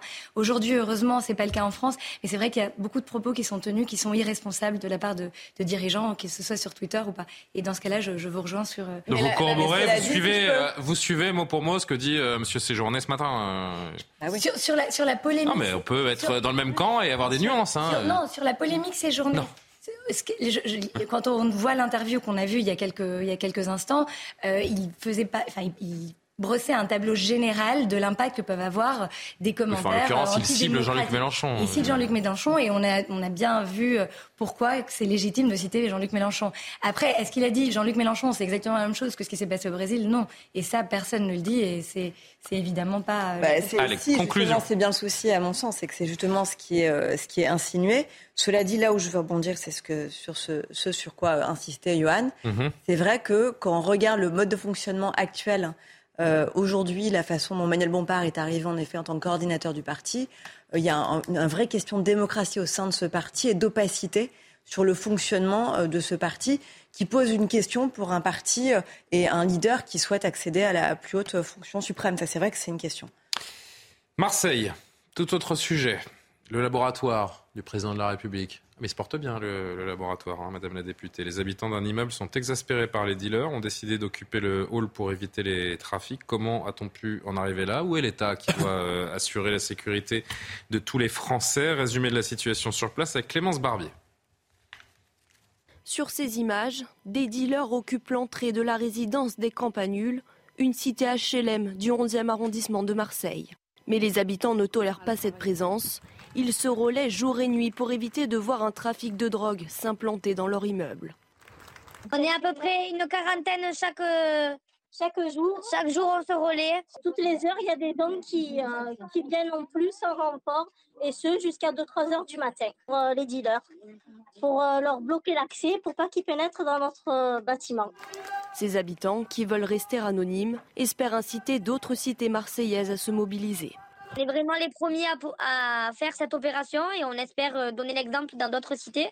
Si ça peut éradiquer euh, les trafics de drogue. Euh. C'est vraiment une action coordonnée entre les services de l'État, la ville de Marseille, et c'est pas aux habitants de se défendre. Ils l'ont parfaitement fait de manière pacifiste et heureusement d'ailleurs. Mais demain, il ne faudrait pas qu'il y ait un débordement. Pas de chez nous. Hier, les habitants ont manifesté dans leur quartier. Le bailleur social de la résidence promet de son côté d'instaurer un dispositif de sécurité exceptionnel. Karim Abrik, quand des citoyens, des habitants sont obligés de faire la police, de s'occuper eux-mêmes de leur propre sécurité et de la sécurité d'un quartier, dans quel pays on est? Eh ben, je pense que ça fait des mois qu'on voit qu'il y a beaucoup de citoyens, malheureusement, qui se sentent euh, abandonnés, qui se sentent un petit peu euh, largués par les autorités, qui ont l'impression qu'ils doivent malheureusement se faire justice eux-mêmes. Et je dis vraiment malheureusement parce qu'on ne devrait jamais en aller, euh, s'en aller dans cette direction. Par ailleurs, je pense quand même la nuance, c'est qu'on voit que ce sont des citoyens qui sont préoccupés par ce qui se passe chez eux et il y a une collaboration. Hein. Donc, eux se mobilisent. Il y a quand même, je pense, le, préfet aussi qui a décidé de se mobiliser. Donc, ils prennent quand même les choses en main. Et euh, on voit quand même qu'il y a une certaine défaillance, malheureusement, de l'État dans la sanction, dans la réponse judiciaire, euh, dans la présence policière, euh, dans peut-être même aller un peu plus loin. Il y a tout le débat. On n'est vraiment pas là pour l'instant, mais toute la question de la légalisation, on en a déjà parlé. On est loin du compte. Mais c'est-à-dire qu'on espère qu'il y ait les mêmes résultats, mais on fait toujours les mêmes choses aussi. Il y a des choses qu'on n'a pas essayées aussi. Et pourtant, euh, Madame la députée, je le rappelais euh, ironiquement en introduction, Marseille est le laboratoire, la vitrine en matière de sécurité pour Emmanuel Macron. Ce n'est pas moi qui le dis, c'est lui-même, hein, lorsqu'il a fait ce, déplacement. Euh, qui ressemblait plus à un voyage officiel qu'à un déplacement dans une ville française. Ça fait rêver de voir un an et demi après ça? On est à quoi Un an et demi, deux ans après Même pas l'automne 2020. Oui, un an, un an et demi après à peine. mais clairement, ce qui se passe dans cette barre d'immeubles est intolérable. C'est une euh, faillite totale des services de l'État. C'est clairement intolérable et on se met à la place de ces habitants qui s'organisent en collectif et qui restent jusqu'à 3 heures du matin. Et, euh, la plupart des femmes en plus. En plus. Sont particulièrement on voit, les femmes qui sont là.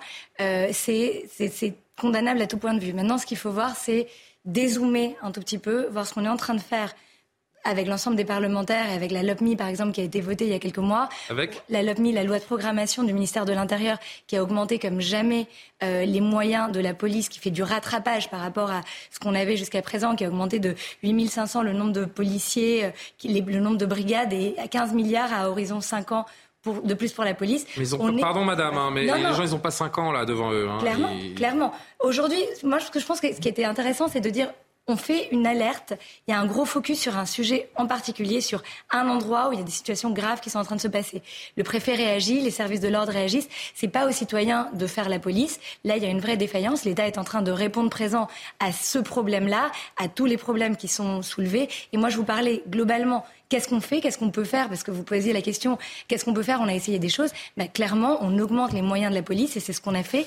Et là, on doit avoir des résultats. J'entends bien sûr vos, vos, éléments et je suis pas là euh, forcément pour, euh, pour vous contredire en, en permanence, mais je, je me dis que c'est de dézoomer, c'est bien et c'est important, euh, en effet. Mais ces gens-là, ils ont vu Emmanuel Macron il y a un an et demi leur dire que euh, leur ville était euh, leur, la priorité du président de la République en termes de sécurité et que les moyens quasiment jamais vus allaient être mis à leur disposition pour vivre plus décemment et plus sereinement. Ça fait un an et demi que ça s'est passé et leur situation, elle est pire qu'avant puisque aujourd'hui, ce sont eux-mêmes qui doivent aller dans les cages d'escalier pour faire la police. Oui, mais si vous lisez, si vous oui, oui, non, mais si oui, c'est ça. Eux, ils n'ont pas envie qu'on dézoome, en fait. Euh, merci, Karima. Ils veulent qu'on fasse le focus sur eux, en fait. Faisons le focus sur eux. C'est un endroit qui était sain, qui est devenu un point de deal du fait de travaux qui ont lieu. C'est une cité a priori tranquille, va nous rappeler Rudimana dans un instant. Exactement, qui pâtit euh, d'une réforme du quartier et d'un point de deal qui est en train de se monter dans leur euh, hall d'immeuble, ce qui n'était pas le cas.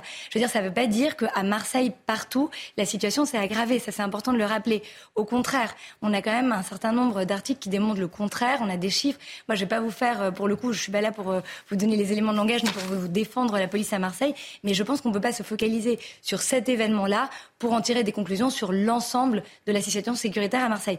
En revanche, ce que je ne vais pas faire non plus, c'est de vous dire que tout va bien dans le meilleur des mondes possibles, parce que ce n'est pas le cas. Et c'est d'ailleurs pour ça qu'on a mis le paquet. Mais qu'est-ce qu'on leur dit à ces gens-là? Parce que s'il arrive un incident, parce que les gens prennent leur sécurité en main, ils vont marcher avec des haut-parleurs. Donc, qu'est-ce qui arrive s'il y a un incident qui se passe? C'est quoi l'étape d'après À eux, on leur dit. Oui, c'est vous la suivante. À eux, on leur dit vous nous avez alerté sur un sujet extrêmement grave et l'État réagit. Et c'est ce que vous disiez tout à l'heure. L'État réagit, le préfet réagit et il n'est absolument pas normal que ce soit eux qui gèrent leur sécurité. Et d'ici quelques jours, je peux vous garantir que ce ne sera pas eux. Moi, Alors, je, pardon, vous allez reprendre, je... veux juste qu'on entende Rudy Mana, qui je bien réagir après parce Alliance euh, Police Sud. C'est justement le problème. Juste derrière Rudy Mana, qui connaît évidemment très bien le terrain, et policier à Marseille, syndicat Alliance il faut pas que ça, ça se reproduise partout parce qu'il y a des vrais risques et, un vrai danger derrière. Parce que si vous avez affaire à des, à des trafiquants de stupes beaucoup plus expérimentés ou, des gars qui veulent vraiment euh, récupérer le territoire, il peut y avoir des faits graves qui peuvent se passer. C'est le boulot de la police de le faire. Le problème, c'est que la police, elle le fait. Elle le fait ce boulot-là et elle présente des individus à la justice. Maintenant, euh, les problèmes que nous avons avec les places de prison, les problèmes que nous avons avec les, milliers de procédures qui sont faites pour trafic de stupéfiants font qu'on ne peut pas mettre tout le monde en prison. Donc en fait, il faut que tout simplement on ait une approche globale de la situation. Parce que nous seuls, je le dis et je le redis tout le temps, la police seule n'arrivera pas à résoudre tous les problèmes de la Terre mais on a fait des promesses à ces gens, à ces habitants, et euh, c'est fini pour eux. Ils disent on est abandonnés, donc maintenant c'est nous qui allons faire les miliciens, qui allons aller dans la rue. Ça commence par les femmes dans les halls d'immeubles, et, je me demande quelle peut être euh, la prochaine étape.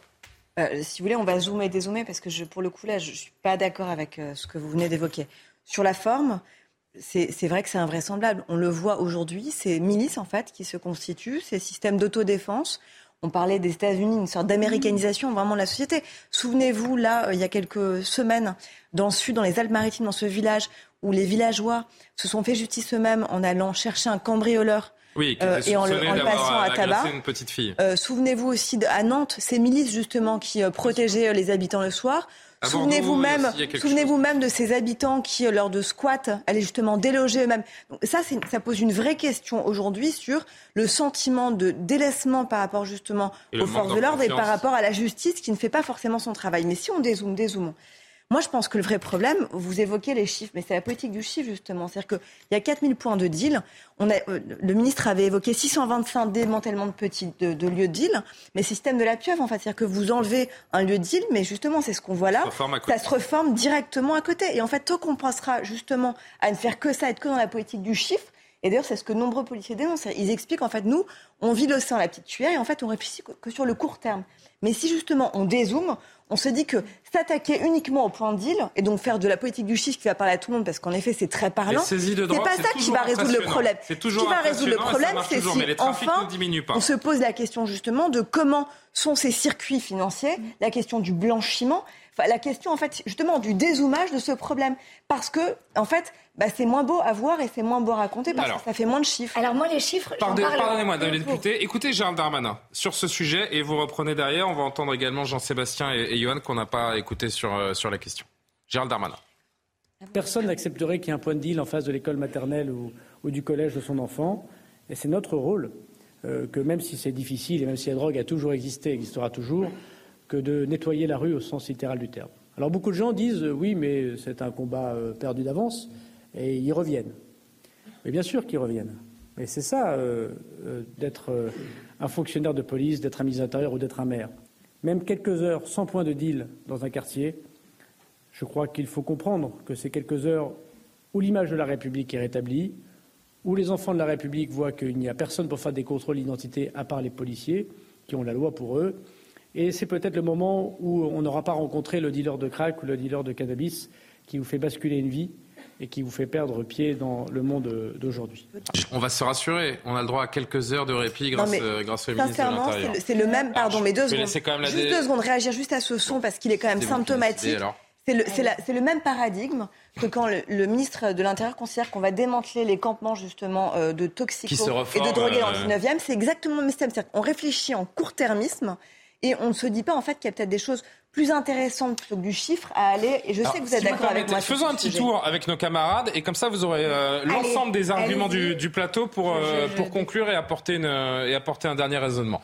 Jean-Sébastien Ferjou, quoi qu'on fasse, rien ne change, c'est ça la vérité. Il faudrait peut-être imaginer d'autres stratégies mais bien sûr, il y a une hypocrisie phénoménale sur le sujet et du maintien de l'ordre et du trafic de, de, drogue. Parce que quand on arrive là, est-ce que les habitants euh, se fassent J'ai envie de vous dire, ils avaient qu'à insulter Zinedine Zidane, hein, parce que peut-être que là, il y aurait une conférence de presse euh, du ministre. Oh. Ben non, mais on en est. Ah, il y a eu une conférence de presse. Caricaturez pas, Jean-Sébastien. Quand on en arrive là, en tout cas, le tout a été Ça n'est pas de la caricature. Bah, ça n'est pas vous dites fallait insulter Zidane. ça n'est pas de la caricature. En plus, c'est Marseille. Personne n'insulte Zidane à Marseille. Non, mais évidemment qu'ils vont pas insulter Zidane. C'est pas le point. Je disais juste pour attirer l'attention. C'est bien bien que malheureusement, le nombre de quartiers en France, le nombre de familles dans ce pays qui sont obligées de vivre avec ces trafics. Et en plus, on a inversé la logique. Le ministre de l'Intérieur communique sur des chiffres qui n'ont aucun sens. Le nombre de fermetures de points de deal, ça n'a aucun sens. Un point de deal, c'est pas une boutique que vous fermez euh, pendant le Covid. C'est pas un commerce euh, non essentiel. Donc, de toute façon, ça rouvre une heure, une heure après. Et il y a une hypocrisie, je vous le disais, phénoménale. Je me souviens d'une conversation avec une ministre pendant le quinquennat précédent. Et c'était au moment du Covid, justement. Et la question était, la question était, tiens, si euh, pendant qu'il y a le Covid, il n'y a plus les trafics, donc comment vont manger les gens en banlieue? Mais parce que cette question-là, je veux dire, personne ne s'y attaque. Parce que moi, j'aimerais bien entendre ce que M. Darmanin a à nous dire sur, ah tiens, en fait, qu'est-ce qu'on prévoit comme solution alternative? Parce que c'est ça la réalité. C'est qu'il y a aussi cette logique-là. Il n'y a pas de volonté politique réelle pour lutter contre les trafics de drogue, à minima contre le trafic de cannabis, parce qu'on ne sait pas quelle solution alternative proposer. Je ne vous dis pas qu'il n'y en a pas. Bah, je vous dis que les, responsables hein. politiques... Oui, mais je suis bien d'accord. Mais je vous dis que cette hypocrisie-là, elle existe pas seulement euh, depuis qu'Emmanuel Macron est président, elle existait déjà avant.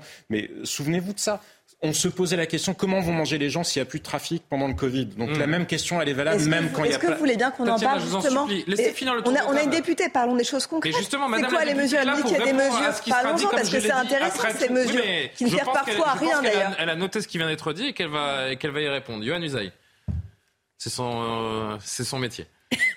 non mais manifestement, on se rend bien compte que nous sommes confrontés face à un gros problème pour une raison qui est simple, c'est que la France, c'est quand même le pays qui a l'une des législations les plus sévères en Europe et le pays où l'on consomme le plus et donc où on fait le plus de trafic. Et ça depuis non pas des années, mais des décennies en l'occurrence. Donc il faut peut-être à un moment donné changer de logiciel parce que si on continue et si on persévère encore à vouloir appliquer la politique qui échoue depuis des décennies, euh, évidemment, il est probable qu'on ne réussisse pas demain avec ce qui a échoué hier.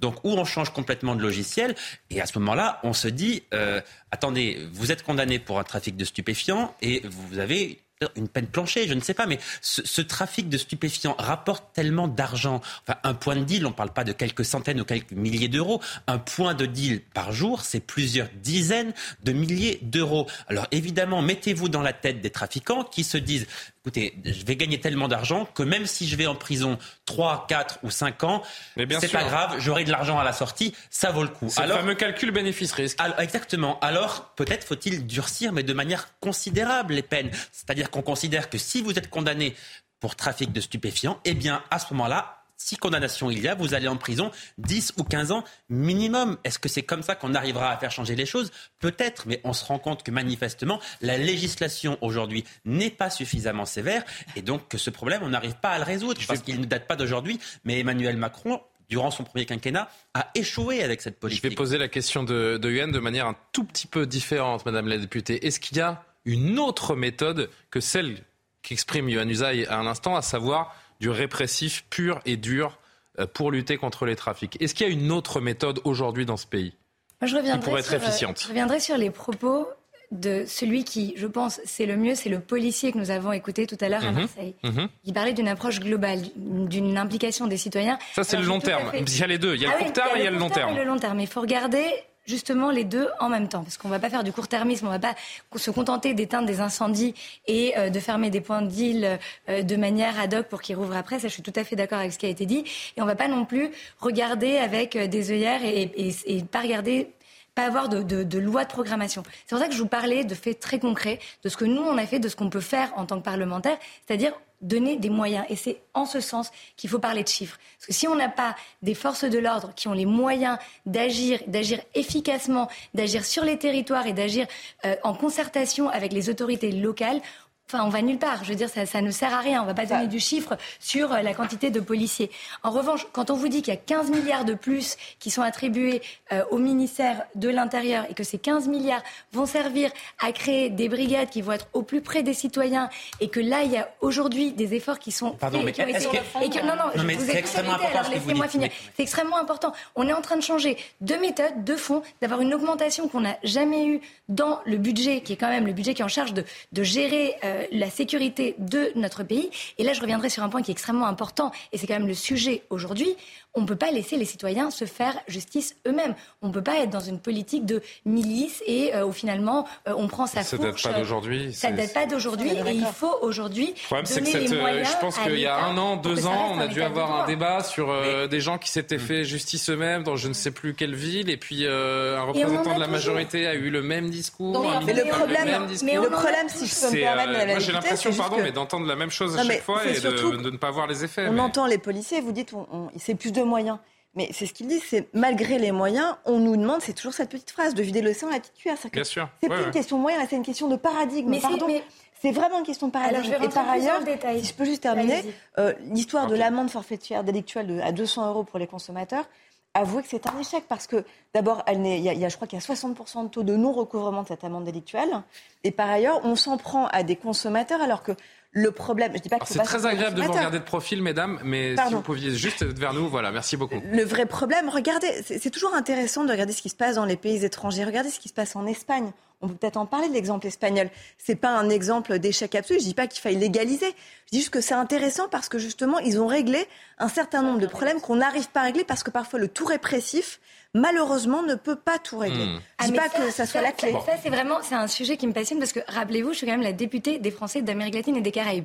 Donc, si on va s'intéresser vraiment la dézoomer pour le coup extrêmement et voir. On va peut-être trop dézoomer là. Peut-être trop ah dézoomer, peut-être qu'après on va s'en taper député de, de, la galaxie parce que là, on était, on était mal. Mais, en revanche, ça, je ne peux qu'abonder dans votre sens. Il faut regarder les, les circuits, il faut regarder en plus l'impact que ça a en termes de géopolitique, en termes de maintien de la paix. Et d'ailleurs, je vais juste vous parler, vu, vu qu'on des dézoome mais qu'on se permet, euh, il est tard et c'est lundi soir, de parler de choses intéressantes, parlons d'initiatives françaises. On parle de choses intéressantes vendredi soir, de parler de choses intéressantes. Parlons par exemple d'initiatives françaises de euh, remplacer des champs de cocaïne dans plusieurs pays d'Amérique latine par des cultures de café. Des champs de coca. exactement. Ça, c'est des initiatives qu'on est en train de mener. Parce que les champs de cocaïne, on n'a pas encore, euh, on pas encore vu. Hein, mais... mais... là, ça change quand même pas concrètement la, pardon, la situation à l'heure actuelle. On peut regarder ce problème on de la drogue, on peut faire on peut faire une émission complète, plusieurs heures dessus. Ce que moi je vous dis en revanche, c'est que très concrètement, on est en train de donner plus de moyens à la police et que ça, on l'a pas fait au cours des dernières années, que c'est hyper important. Donc en gros, ça dépatrouille simplement et on défait des points de deal, Non, pas du tout.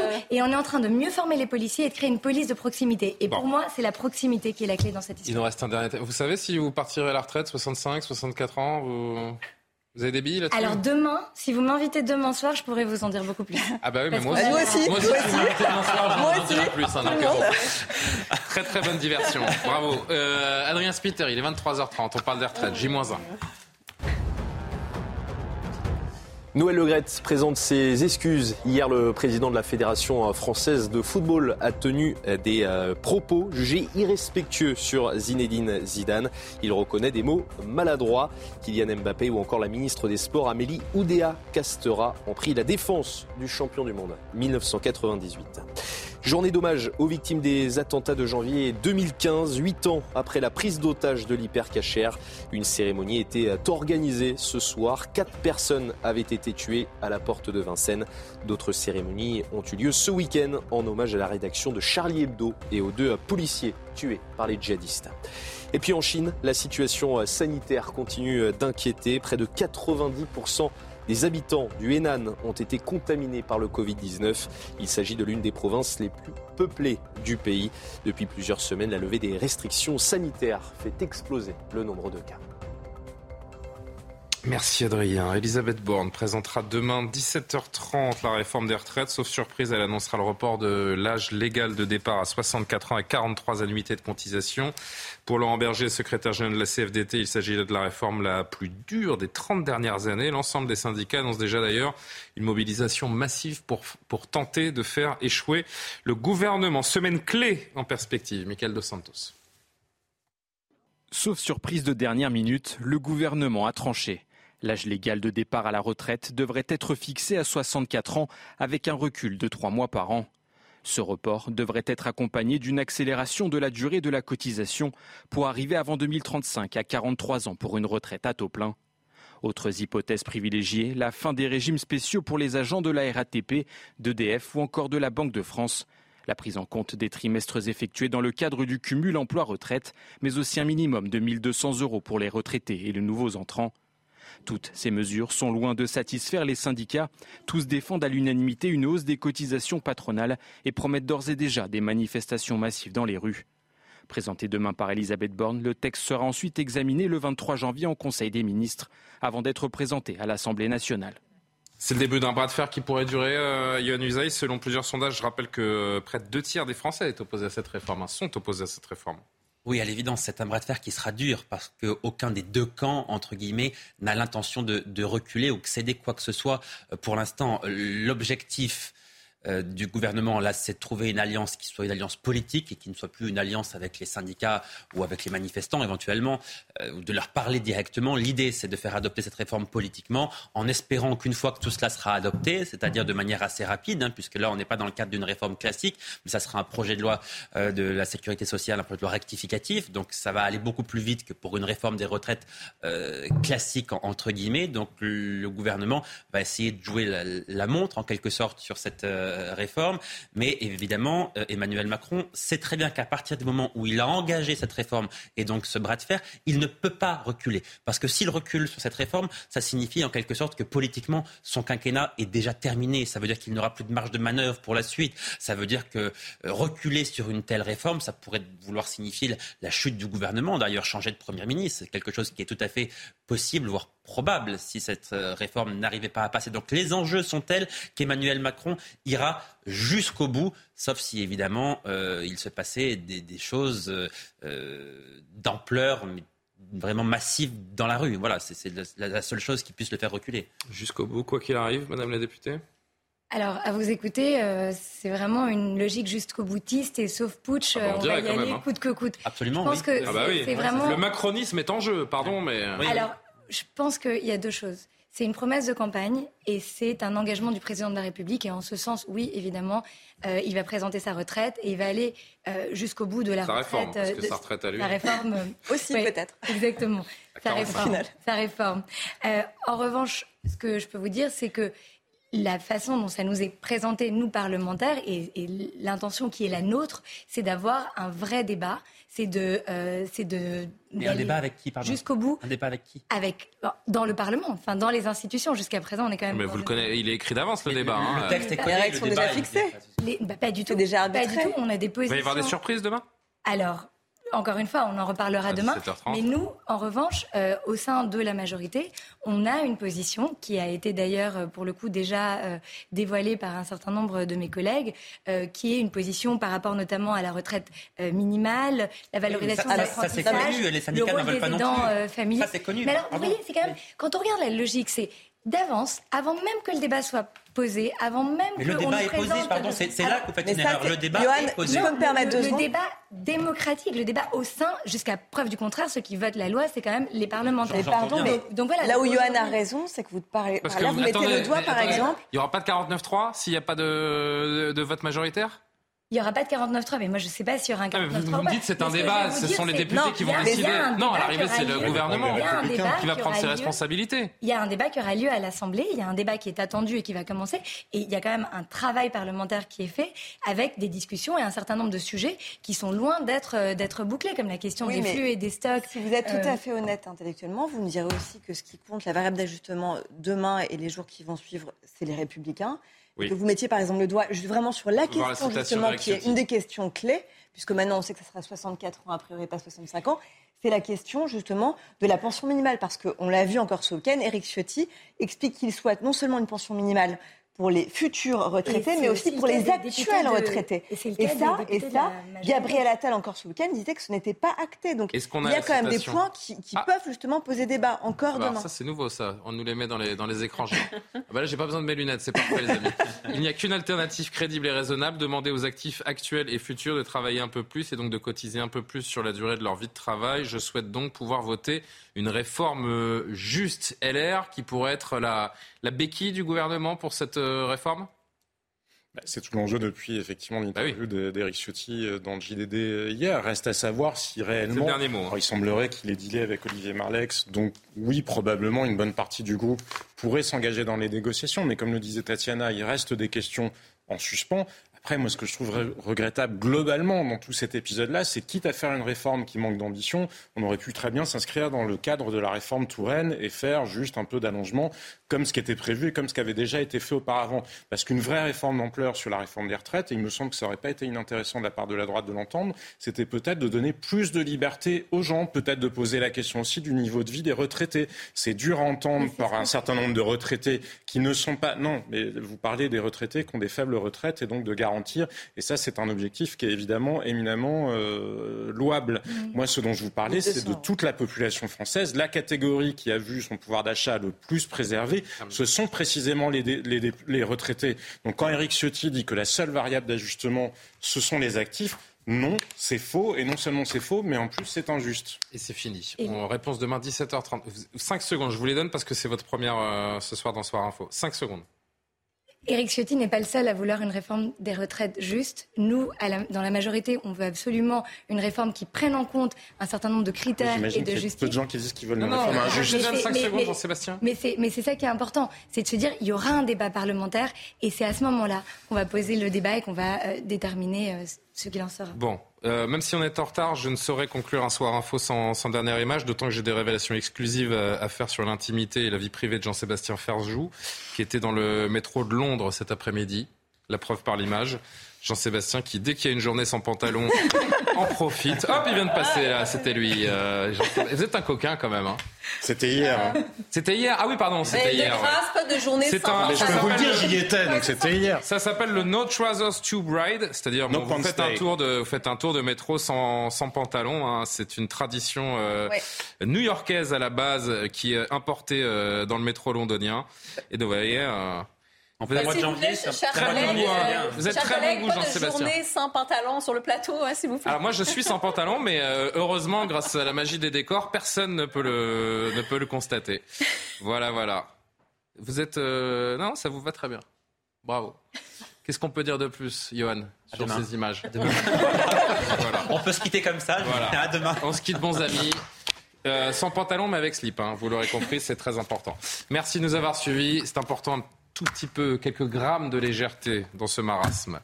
Merci à Aurélien Hamel, Margot Naudin qui m'ont aidé brillamment à préparer cette émission, à suivre l'heure des livres avec Anne Fulda, pardonnez-moi, l'édition de la nuit et on se retrouvera demain pour Soir Info. Bonne nuit.